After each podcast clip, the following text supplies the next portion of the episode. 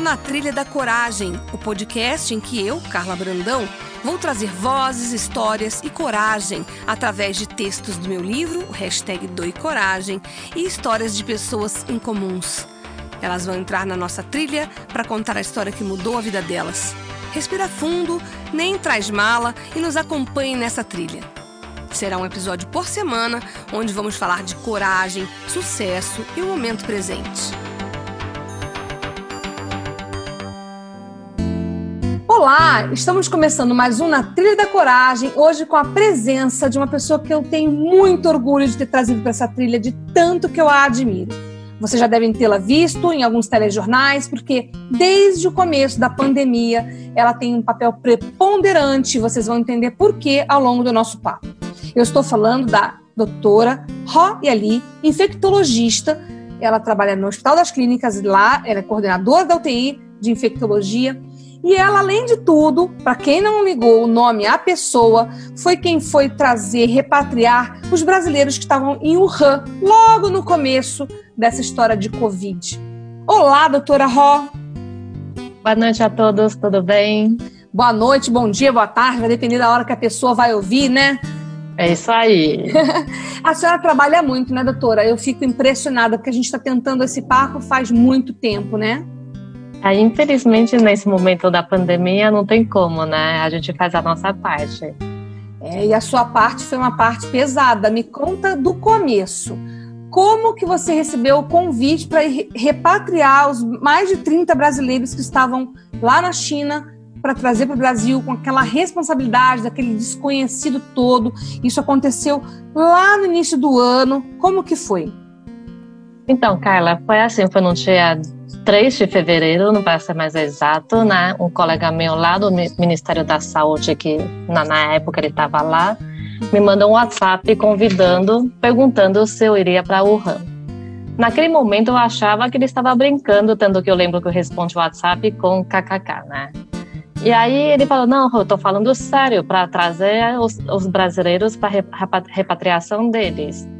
E aí eu, eu, lembro que eu comentei, eu estava já no hospital trabalhando, né? Era algo próximo às 8 da manhã. Eu comentei com os colegas ao redor e falei, ó, oh, estão querendo me mandar para Wuhan. E naquele momento, uma parte das pessoas falaram, não, você é louca, você não vai. E outras, outra parte das pessoas falaram, é sua cara, vai, vai sim. E, e na hora eu respondi, lógico, pode contar comigo. E aí foi quando, quando tudo começou. Uh, aí eu lembro que ele me respondeu: então tá ótimo, prepare-se que será em breve. Uhum. A pergunta era: breve quando, né? É, e foi então, logo imediatamente, não foi? Foi, aí no dia seguinte, ele já falou. Ele me ligou, era na terça, né? Ele me ligou e falou: Rô, você vem hoje para Brasília, que amanhã o avião sai meio-dia. Nossa. Eu falei: como? Tão rápido assim? Ele: é isso mesmo, prepare-se e vem. E aí na quarta-feira, meio-dia, estávamos saindo. E como foi essa viagem para você? Tanto a ida quanto a responsabilidade do, do, da, do, da tua missão, a volta que teve muita atenção, como que foi? Assim, eu, eu posso dizer que foi um pouquinho assim, no começo eu não sabia exatamente, até então a gente acompanhava noticiário, né, uhum. em relação à repatriação e não tinha a menor ideia qual tipo de aeronave seria usado para esse processo. E aí, quando chegamos em Brasília, já na, na no aeroporto, assim, na, na parte na aeronáutica, né? E aí eu vi que eram duas aeronaves presidenciais. E quando eu entrei, eu vi que a aeronave não era exatamente o que eu estava esperando.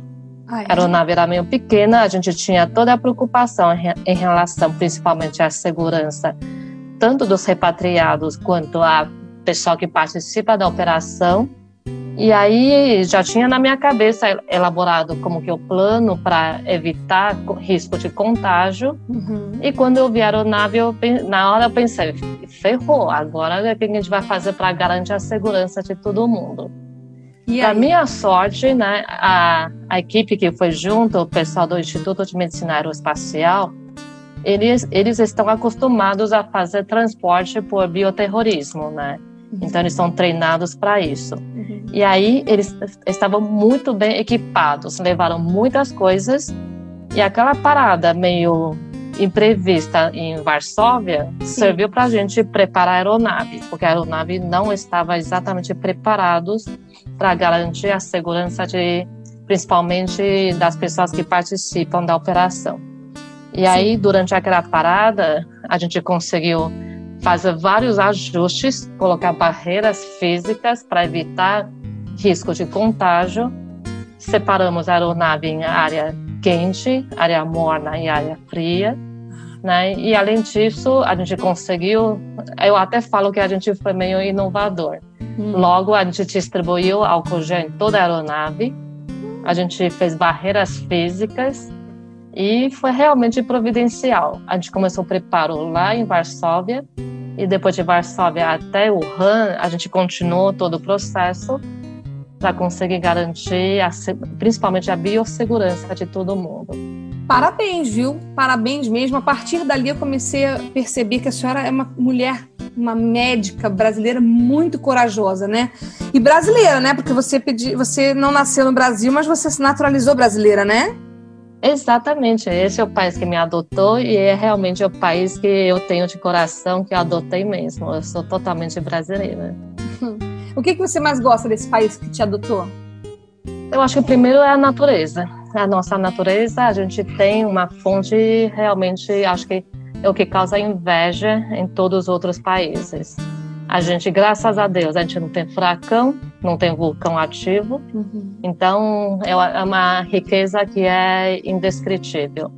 Segundo, eu acho que é assim, aí exatamente a gente às vezes critica né, o jeitinho brasileiro, mas eu acho que foi exatamente o jeitinho brasileiro que fez com que a gente conseguisse providenciar o nave de uma forma assim em poucas horas. Então, às vezes, esse jeitinho ajuda também. E é. lógico, sem falar da parte de esse calor humano, né? Eu acho que é uma coisa peculiar do, do povo brasileiro. É, e você faz parte disso agora, né? Porque você trouxe todo mundo e depois você ficou, você não estava prevendo isso, né? Você teve que ficar em quarentena junto com todos eles aqui no Brasil, né? Foi, foi exatamente isso. É, eu lembro que na hora de ir, eu perguntei se eu tinha que ficar ou não. Me falaram que não precisava, afinal a gente estava altamente equipado né, em relação a equipamento de proteção individual. Mas quando eu chego aqui, a decisão foi que todo mundo ficasse junto de quarentena. E aí foi um período meio. No começo eu realmente estranhei muito, uhum. mas no fim eu percebi que realmente fez, foi, foi muito bom. Primeiro, assim, a minha presença, eu era a única infectologista que participou do processo. Uhum. Então, qualquer dúvida que o pessoal tinha, seja do. Recorria a você. A equipe, Exato, seja tanto da equipe médica, seja tanto dos repatriados. Então isso foi muito bom. Foi bom para você isso... acalmar as pessoas que estavam ainda meio preocupadas e, e, não sabiam muito como agir naquele momento, né?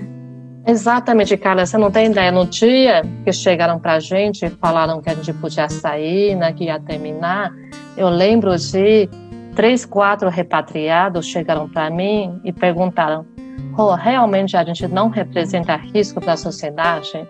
Então, isso é uma coisa que também realmente eu percebi que os repatriados estavam preocupados com o que eles representam, né? Se eles realmente podem ainda estar incubando a doença uhum. e causar risco para a sociedade. Então, como... eu, eu acho que sim, fez muita diferença. E como foi lidar com uma doença ainda naquele momento, né, fevereiro, desconhecida para muitos, né, para o mundo, para o mundo médico, para a ciência. Como foi lidar com todo esse trabalho e com toda essa responsabilidade? O que, que você pensou naquele momento? Carla, eu acho que é assim, a gente tem, eu, eu sempre uso como comparação em relação à dificuldade quando a gente teve aqui em São Paulo a, a epidemia da febre, febre amarela, amarela. Né? Exato, em 2018 ou 2019. E assim, se você me perguntar o que foi mais difícil, eu diria que o mais difícil do ponto de vista de impacto emocional não foi Covid, foi a febre amarela. Sério? Porque, é, assim, em relação à febre amarela, a gente era a, a única UTI que estava tentando aprender o contexto de tratamento. É uma doença antiga, muito antiga, Mas exatamente pelo fato de ser uma doença muito antiga, não se conhecia com a tecnologia atual o que podia fazer de diferente para melhorar a sobrevida dos casos graves. Uhum. E a primeira vez que a gente enfrentou isso, naquele momento, naquele grau, na intensidade de casos, e a gente teve que aprender tudo muito rápido. Segundo, que é diferente da Covid, a febre amarela, para os casos graves, os pacientes morriam muito rápido. Então, ou a gente aprende, aprende rápido para tratar, para mudar o desfecho dos pacientes, ou os pacientes morriam. Tanto que o impacto emocional, a gente vê os pacientes morrendo, foi muito maior, você não tem ideia, muito maior para a equipe do, do que, que, a Covid. Nossa. Porque a, porque a Covid é uma coisa lenta, em que o mundo inteiro está desafiado, está uhum. aprendendo. Sim. E a febre amarela não, era só a gente. Tanto que naquele período da febre amarela, eu, graças a Deus, eu tive colegas, tanto do Rio de Janeiro quanto de Minas, com quem trocar ideia. A gente, todo dia, 11 da noite, 11 e meia da noite, é a hora de a gente começar a conversar por WhatsApp. E cada um contar a sua experiência. E foi isso que a gente aprendeu junto, que a gente cresceu junto. Mas, assim, e outra coisa que chama muita atenção, na época, os pacientes que estavam internando eram pacientes jovens. Uhum. E quando interna, eles estavam acordados, falando com a gente. No dia seguinte, já estava sonolento, uhum. sendo entubado. Uhum. No outro dia, estava sangrando e já morria. Então, não era incomum você internar um paciente e depois de dois dias o paciente não estava mais aí. Como foi depois você mesma perceber que você se tornou a vítima da Covid? Porque você, depois de todo esse processo, trabalhando na UTI do, do Hospital das Clínicas de São Paulo, você acabou sendo acometida pela doença. O que, que te passou pela cabeça? Eu acho que a primeira primeira sensação que eu tive foi a surpresa, né? Porque querendo ou não, eu acho que a gente médicos, a gente tem um, e talvez um pouco de todo ser humano, a gente tem um pouco de super-herói, que uhum. comigo não vai acontecer. Uhum. Então, primeiro foi uma surpresa mesmo, não esperava. Segundo, conhecendo o que tinha na literatura, meio eu pensei, lógico, eu não sou do grupo de risco, sempre tive uma boa saúde, não tenho do, nenhuma doença sempre pratiquei atividade física, então não tenho nenhum risco de complicação. Né? Então, de imediato, essa, essa foi a, a, o pensamento que veio na minha cabeça. Mas, quando a febre não passava e chegou ao sétimo dia que ainda estava com febre, foi o momento que eu pensei: bom, medicina não é uma ciência exata. Uhum. Medicina não é que nem um carro, né? Então sempre tem variações dentro da, dos casos. E aí, a hora que você, você começar a pensar, e se eu complicar, o que, é que eu faço? É. Né? Então, foi, acho que foi, foi o momento que eu fiquei mais assim preocupada se, se eu complicar. E por outro lado, eu sabia o que fazer, porque eu confio plenamente na minha equipe, e aí com certeza eu ia para o hospital para o Hospital das Clínicas, né? Uhum. eu queria ficar sob cuidado da minha equipe. Claro. Aí vem o outro lado é, será que eles vão ter saúde mental para me cuidar? É. Né? Porque é uma responsabilidade gigantesca, né? Sim. E como que aconteceu? E aí eu lembro que eu até brinquei com o pessoal, assim, eu lembro que aquele dia, né, que no, no meu, exatamente no sétimo dia da, da doença, Aí foi um dia que eu ainda estava com febre, eu estava assim com uma moleza gigantesca. Lembro que acordei e dormi de novo. Eu só fui acordar de novo quase seis da tarde. E quando eu vi no meu celular, tinha quase 200 mensagens. Vários eu acho grupos... que eu liguei para você naquele dia, não sei por quê. Porque... É capaz, é verdade. Né? Eu acho que foi. Meu Deus, e é. aí todo mundo já preocupado contigo, né? Não, as últimas mensagens eram quem que vai arrombar a porta da casa dela. né? E eu lembro, na hora eu respondi, gente, não, tô bem, tô aqui e tal. Hum. Aí, lógico, todo mundo queria saber quando eu estava saturando e tal.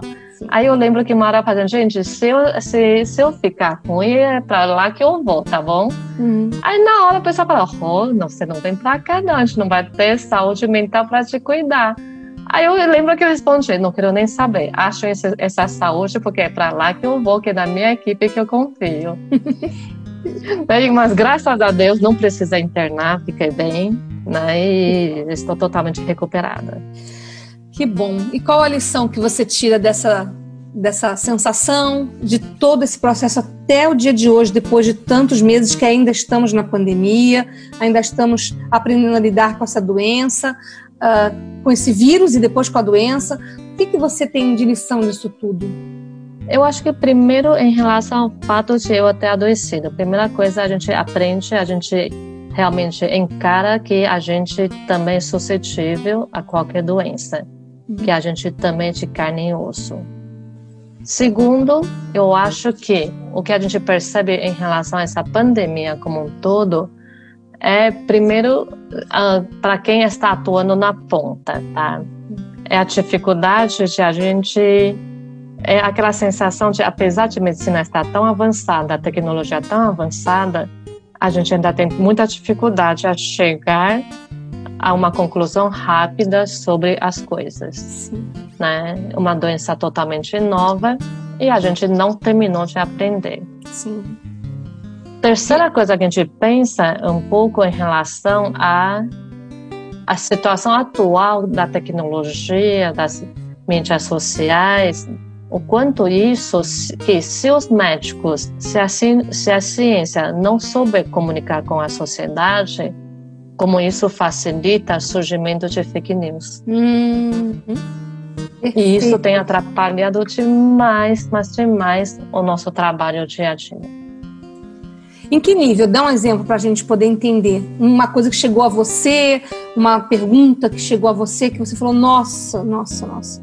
Isso atrapalha. Eu vou, dar, eu vou dar o melhor exemplo, né? A gente, eu sempre uso como comparação quando a gente teve pandemia de H1N1. Sim. Na época, eu já era coordenadora da UTI. E a gente não teve a dificuldade, como está tendo agora, de o paciente ou familiar perguntando ou pedindo prescrição de algum medicamento. Hum. E agora a gente está tendo essa dificuldade, está tendo esse problema. Entendi. E aí, às vezes, a gente tem que ter uma, uma conversa longa para o paciente ou familiar entender por que, que a gente não prescreve o que a ciência não mostrou que tem benefício. Entendi. Então, e muitas vezes, em vez de a gente gastar tempo, né, usar o tempo para cuidar do paciente, a gente está gastando tempo para convencer paciente ou familiar justificando por que, que a gente não tem, não prescreveu tal medicamento. Entendi. E eu tenho uma pergunta: você tem, teve nesse momento ou tem medo de morrer? Carla, eu vou te falar uma coisa: medo de morrer eu nunca tive. Eu acho que é assim: a gente, única certeza da vida é a morte. Uhum. Né? E a gente nunca sabe qual é esse momento. Que é a mesma coisa que eu falo para os pacientes para os familiares. A gente não sabe quando que vai ser esse momento. Uhum. Então, medo de morrer eu não tenho. Eu tenho muito mais medo de na hora que chegou a chegar a, a, a, o meu tempo, o meu tempo, o meu momento, uhum. não ter cumprido a minha missão. Eu não sei exatamente qual a minha missão, mas eu sei que a gente não pode viver em vão. Sim.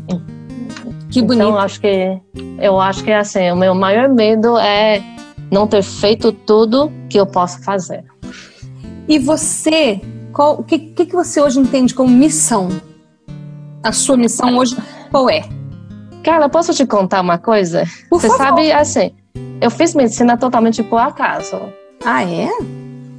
Eu sempre, durante ginásio, né, na nossa época chamava ginásio, colegial, eu sempre gostei de exatas, nunca passou pela minha cabeça fazer medicina. A única a matéria que eu não gostava era a área de humanas. Sério? Ah, tá. Né? Mas eu lembro que até oitava série eu queria fazer matemática pura e aplicada. Olha. durante o colegial, minhas opções eram ciência de computação ou engenharia. Nossa! Só que meu, pois é, eu nunca, nunca passo para a biologia é uma matéria que eu tinha curiosidade, mas não uma matéria que eu adorava. E como que você acabou sendo se tornando médica? Pois é, assim, meu pai não queria que eu fizesse exatas. Ele acha, sempre me falou que é uma área muito masculina, que uhum. para as mulheres é difícil de concorrer.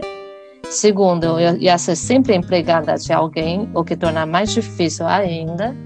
E ele queria que eu fizesse direito, mas eu sei que para mim direito não serve, porque para mim certo é certo, errado é errado, preto é preto, branco é branco, não existe cinza. Uhum. Então, para fazer direito não é meu perfil. E aí eu lembro que na, na hora de fazer a inscrição para FUVEST, eu levei uhum. a ficha de inscrição em branco. Não acredito. E eu estava com mais 10 amigas, oito iam fazer medicina. E eu preenchi no local medicina. Que legal! Olha que sorte a nossa, gente. Não, por isso que você pergunta assim, qual, qual você acha que é a minha missão? Eu tenho certeza que foi Deus que me guiou para ir para esse caminho. Sim, olha que legal. Né? Então, por isso que eu acho, né? É, exato, eu acho que para mim é totalmente ao acaso. Então eu, eu tento fazer o melhor, o que está sob meu alcance. E você faz, né? Conta para todo mundo que horas você acorda e que horas você vai dormir. Fala a verdade. Olha, assim, a hora de acordar tem, né? Geralmente, 10 para 6 eu já, já tô acordando. Eu chego no hospital antes das 7. Uhum. A, a pessoa até brinca que você é chefe que chega antes dos seus subordinados. Eu uhum. sempre chego antes. Hora para sair do hospital é. não é. Né? Eu, eu, eu, falo, eu vou embora quando termina a última coisa que eu tenho que fazer, seja pelos pacientes, seja da, da equipe. Afinal, coordeno uma equipe e eu não posso deixar ninguém ter risco de acontecer alguma coisa, ou mesmo um simples pagamento de não ter recebido pelo fato de eu ter feito alguma coisa errada, né? E aí chega em casa, a gente fala que a gente no Brasil a gente tem uma característica, a gente não sabe, não sabe muito bem separar o trabalho de vida pessoal. A gente traz o trabalho para casa. Sim. E como eu dou aula, a gente escreve artigo, a gente tem que estudar tal. Chega em casa, a gente lê artigos ou a gente corrige né? Eu também sou revisora de revistas científicas, então a gente corrige as coisas que ou legal. prepara a aula. Uhum. Né? Então, Aonde, você dá aula? Aonde você dá aula, professora? Como eu, eu sou da, da USP, apesar de ser médica do HC, a gente dá aula para os alunos, para alunos da faculdade de medicina mesmo. Assim como a gente dá aula para os residentes. Uhum. Né? Então, a gente tá, também está sempre pre preparando aulas e no, no, de manhã, quando, quando a gente está com residente, a gente passa a visita, a gente ensina também. Então a gente tem que estar tá atualizado, né? Sim. E eu te faço uma pergunta: qual é o maior desafio nesse momento para, a, para o controle, para o entendimento da Covid-19? Eu acho que o maior desafio é filtrar artigos que prestam e artigos que não prestam. Hum. A gente, se a gente pegar desde janeiro até agora, 22 de setembro, se você colocar nos principais bases de dados a palavra Covid, a gente tem mais de 30 mil artigos publicados. Uhum.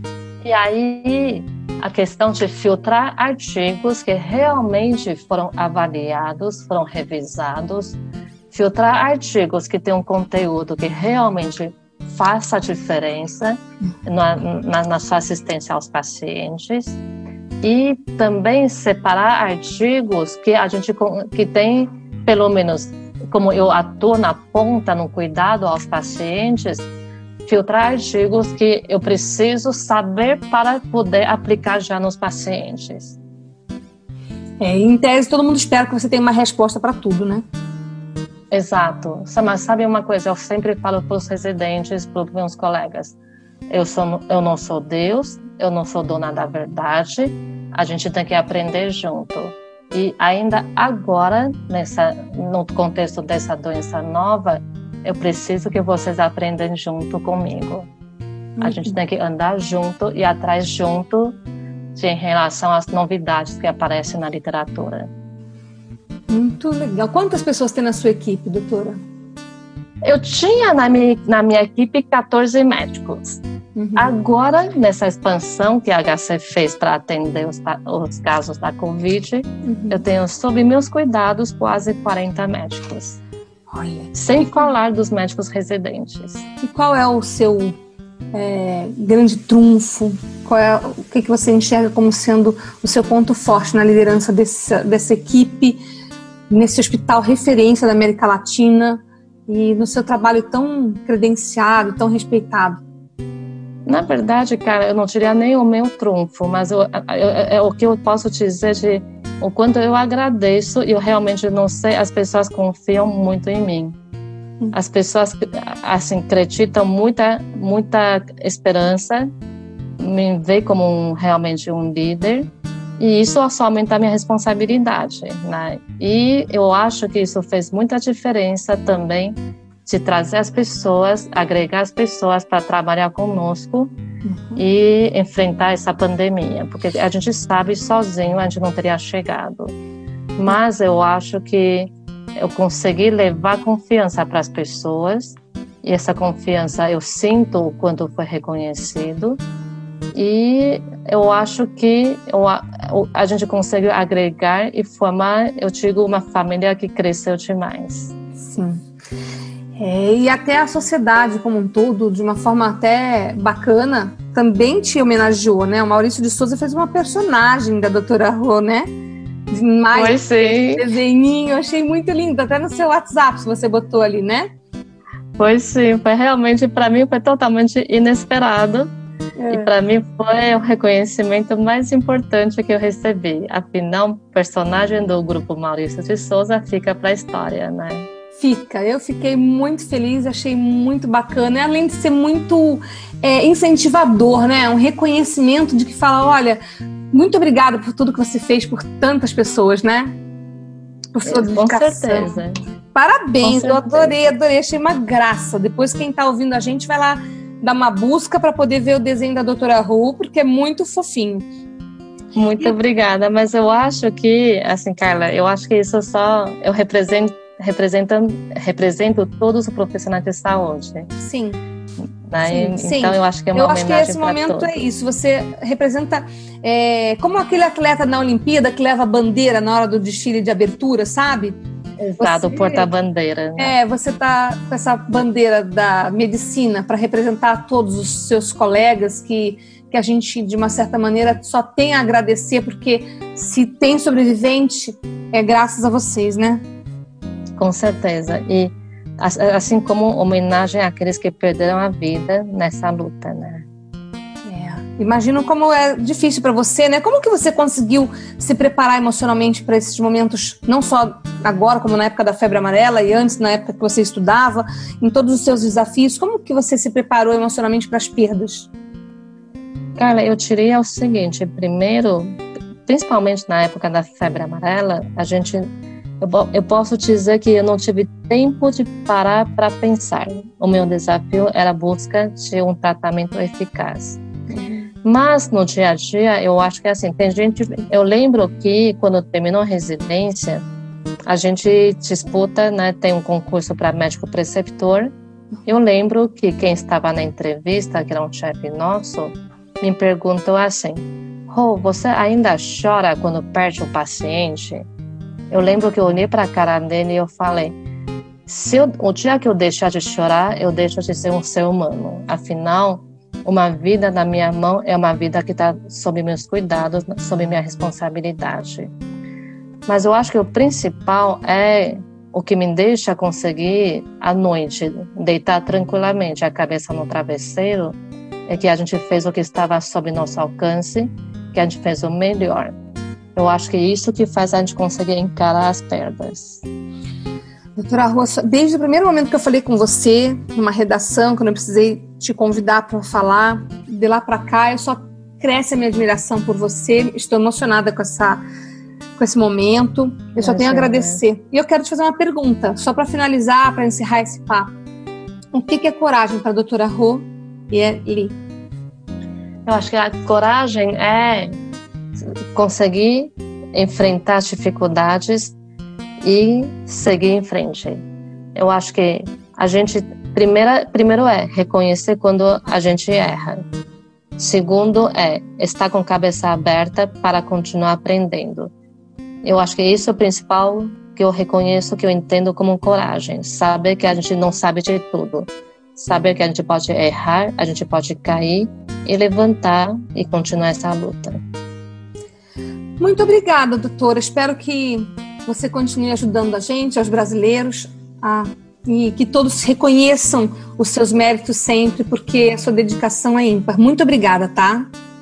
Eu que agradeço a oportunidade. Estamos aí. Esse foi o Na Trilha da Coragem. Semana que vem tem mais, sempre com uma história incomum e relatos inspiradores.